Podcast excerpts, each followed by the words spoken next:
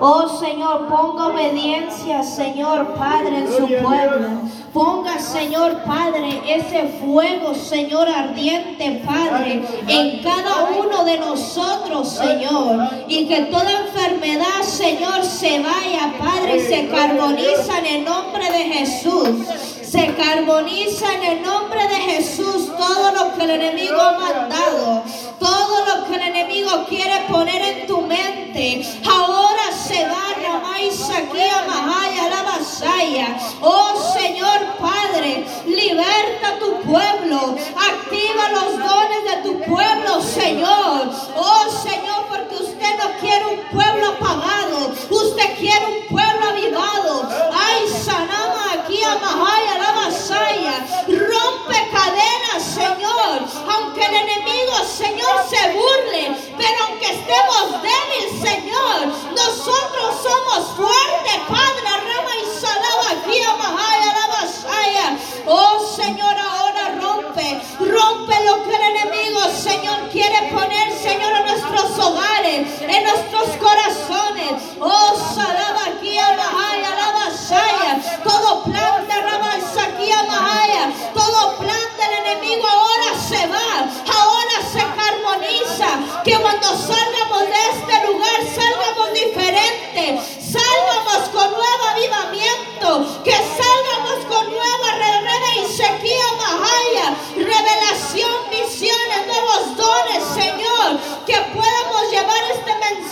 Padre, a otros que necesitan, Señor. Oh, sanar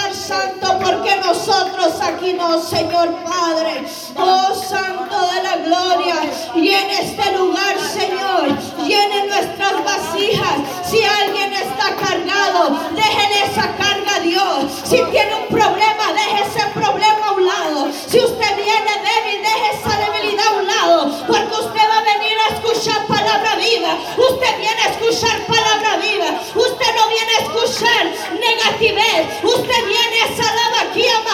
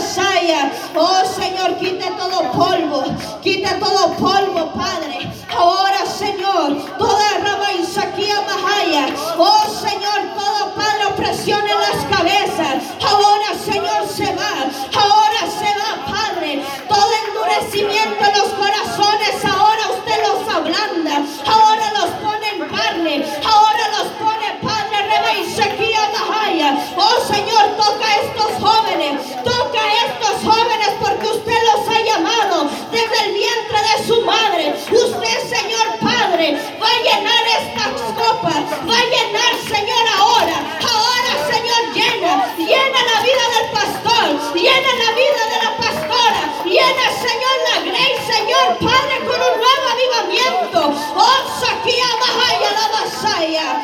Oh Señor Padre bendito, Señor.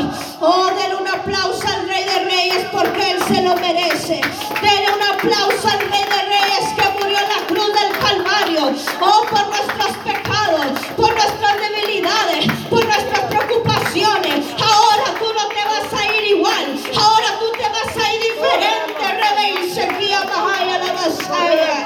Oh, Señor, gracias, Señor.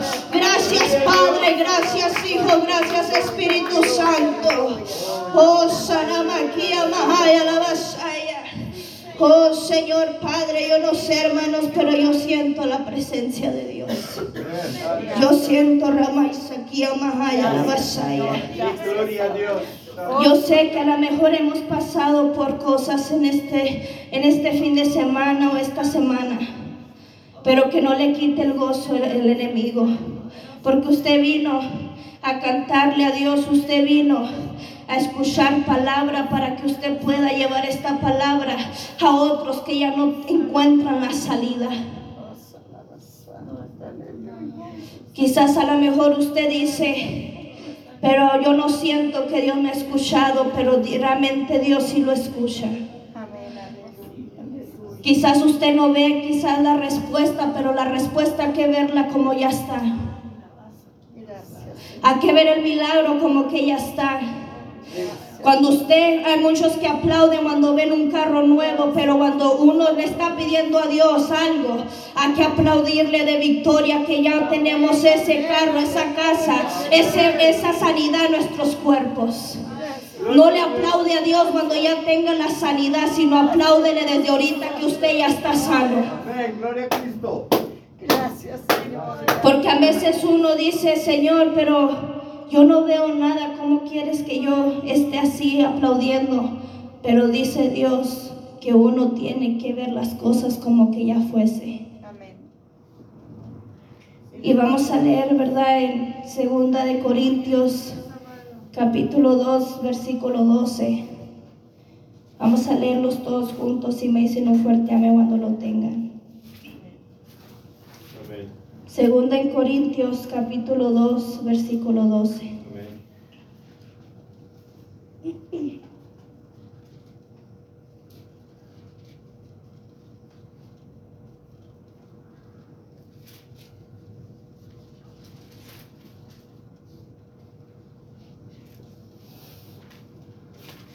Aleluya.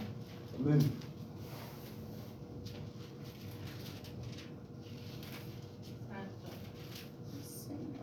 ¿Lo tienen todos, hermanos?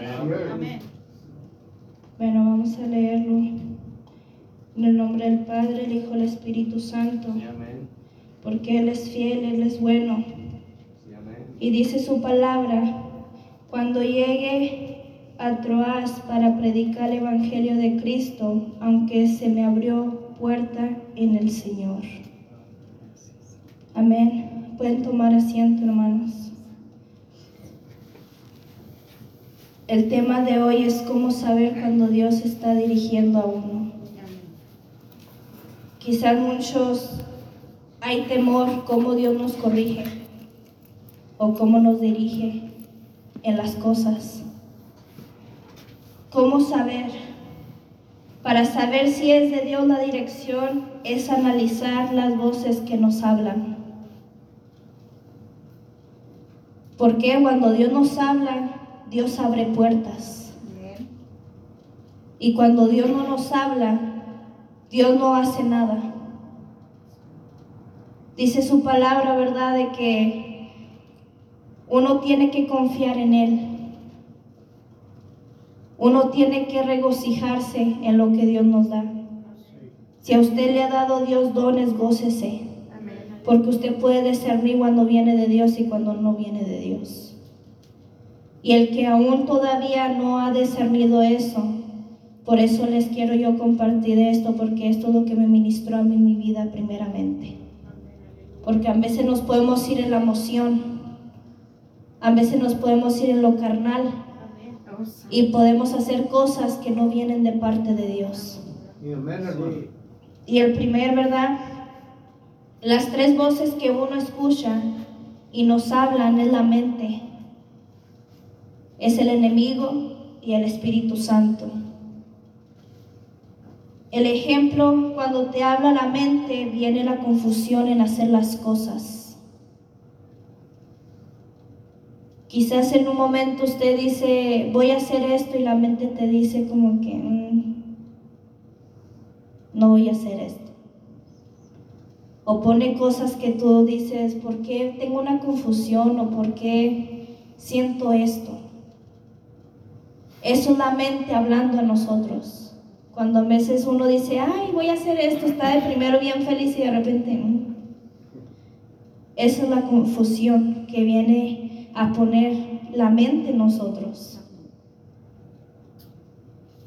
Cuando el enemigo te habla, pone enojo, duda y temor en hacer las cosas. Como un ejemplo que alguien te venga a profetizar que saliendo de la iglesia algo te va a pasar. Ese es el temor que entra. Amén. Y tú dices, pero ¿cómo si yo no estoy mal? So, en ese mismo instante tú tienes que revocar esa palabra. Porque dice Pablo que no a todo le digas amén.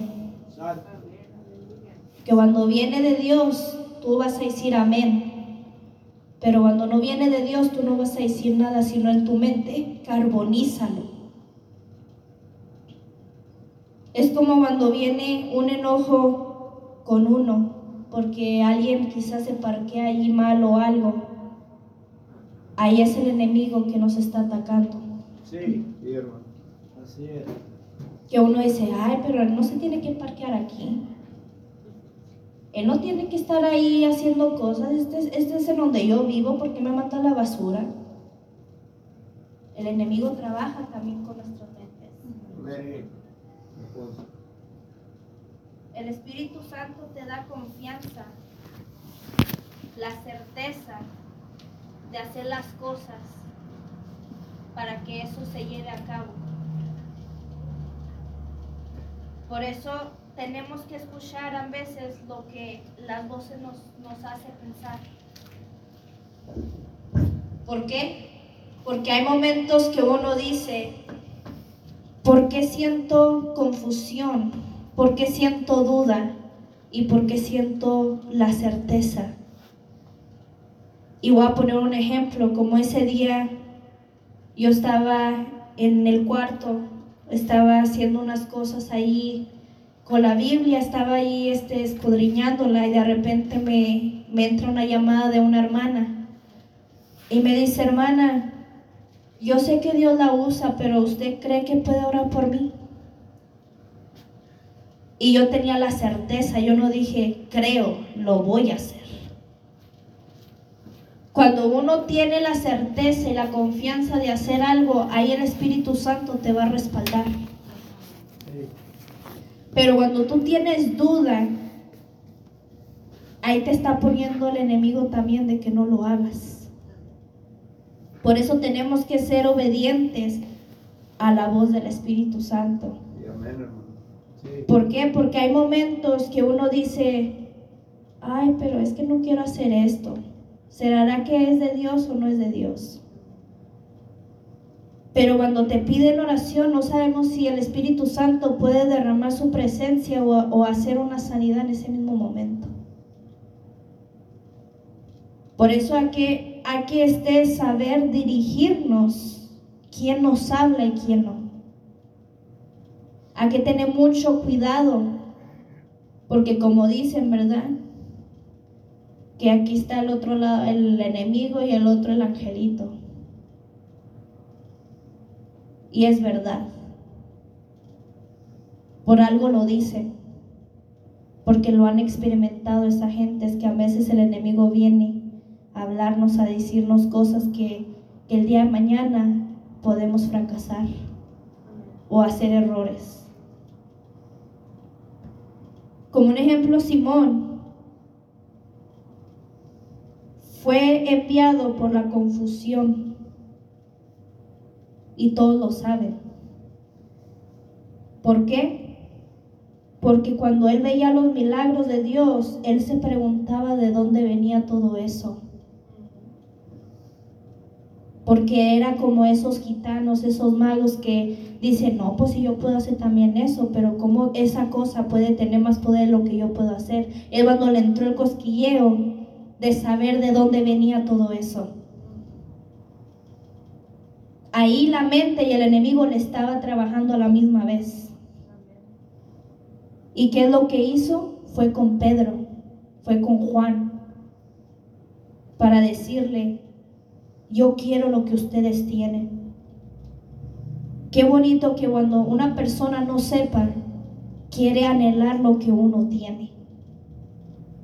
Porque ahí va Dios quitando y botando cosas que a Dios no le agrada. Sí.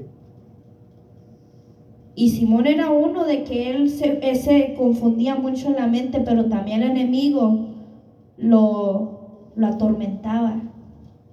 Como diciéndole, mira, tus trabajos no sirven y este poder tiene más poder que el tuyo. Judas fue traicionado por su mente también y también por el enemigo. ¿Por qué? Porque él supo que lo que hizo no era bien. ¿Y qué es lo que pasó? El enemigo le ponía tantas cosas, los demonios le hablaban y, esto y el otro, Dios lo reprenda en el nombre de Jesús. ¿Y qué pasó? Se colgó. Hubo el espíritu de suicidio en su vida. Y eso es lo que mucho pueblo no sabe lo que está haciendo. Nomás porque no ven el milagro, no ven la respuesta, dicen, ah, ya voy a tirar la toalla. Y regresan a- al mundo, regresan al vicio. Pero allá afuera, ¿qué te va a dar? Nada. Te va a dar más, este, el enemigo te va a zarandear más de lo que puedas estar aquí en la presencia de Dios. Aquí encuentras la paz, encuentras la autoridad, el poder.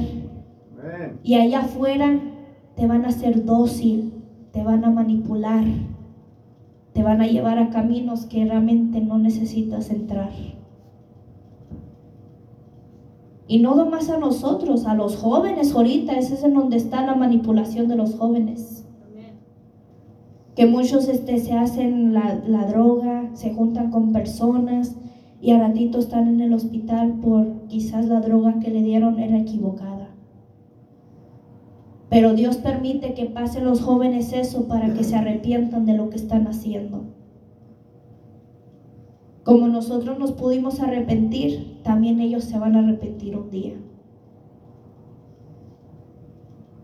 ¿Por qué? Porque ahí el enemigo hace que venga la confusión, la mente nos haga cosas que no.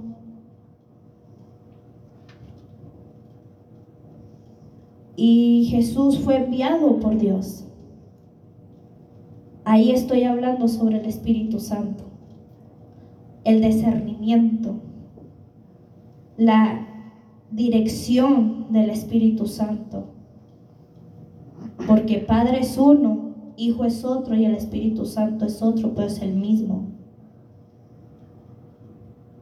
Y Jesús fue enviado por Dios y fue obediente en todo lo que Dios le mandaba hacer.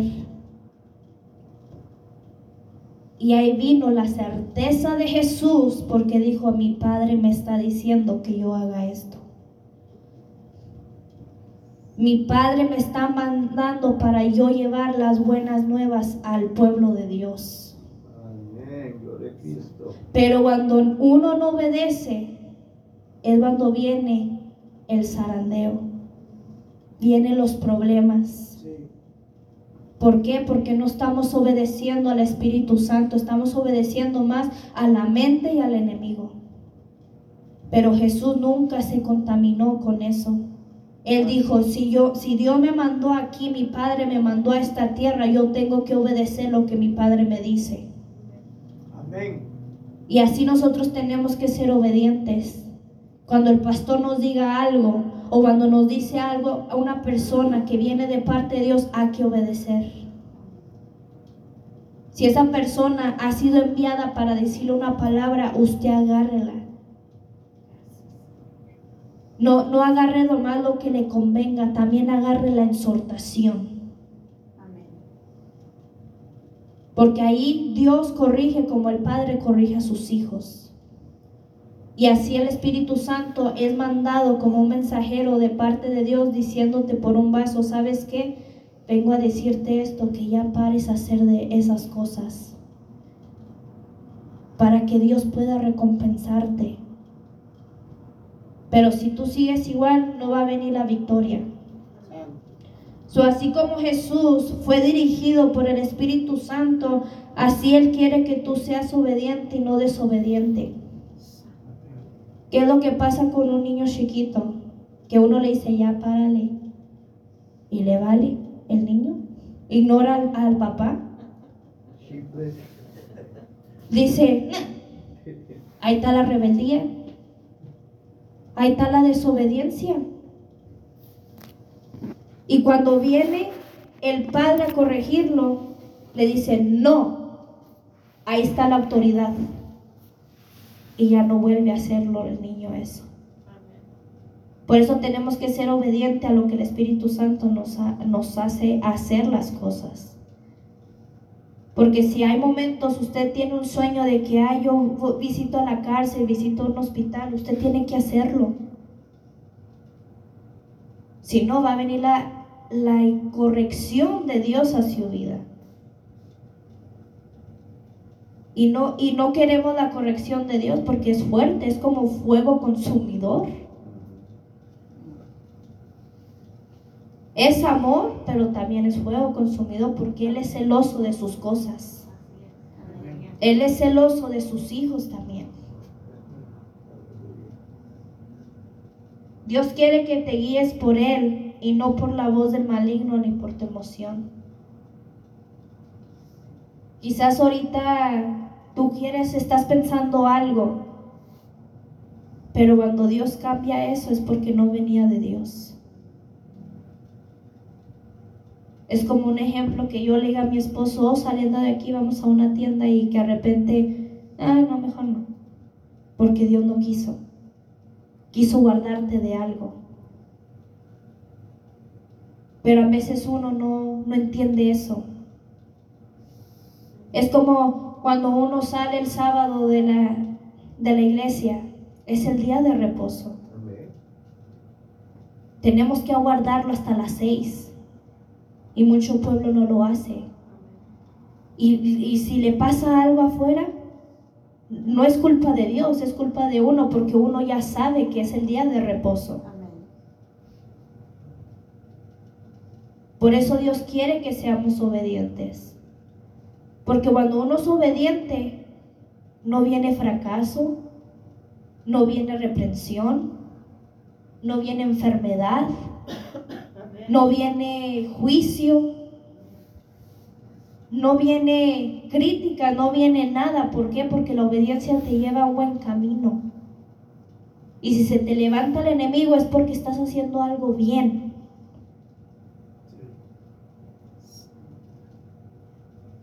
Amén. Aleluya. La emoción de la mente te llevará a la perdición y al escuchar la voz del maligno te llevará al fracaso y errores como le decía ahorita. Y al escuchar la voz del Espíritu Santo te llevará a la confianza y al propósito de tu promesa y a ser obediente. Porque la obediencia y la fe nos hace creer en Dios y ser buenos servidores. Si usted pídale a Dios, hermano. Pídale a Dios en su, ahí en su aposento. Dígale, Señor, si usted está conmigo, usted muéstreme cuál es la voz de usted. Revéleme en sueño quién es el que me está hablando y quién no.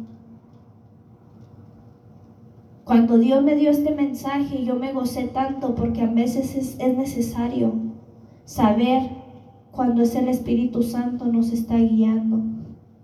Amén. Quizás a lo mejor cuando me ven danzando y todo eso, pero yo me deleito en la presencia de Dios. Amén. Yo cuando vengo aquí, yo le digo, Señor, yo me sacudo de todo y yo entro como si no, no pasó nada. Pero sabemos que estamos pasando cosas. Pero cuando uno se deja guiar por el Espíritu Santo, ahí es cuando Dios se manifiesta y quita toda carga. Y eso es lo que Dios quiere, que le demos la libertad. Como dijo ahorita el hermano Eli, usted vino a gozarse, usted vino a recibir palabra para que el día de mañana usted encuentre a alguien que está en la soledad, que está a punto de agarrar el vicio. Usted vaya corriendo como un buen atalaya y decirle no lo hagas. Hasta Dios te va a hacer que tú le hables de tu testimonio, de donde Dios te ha sacado. Por eso en esta noche, ¿verdad? Este es todo lo que Dios me dio.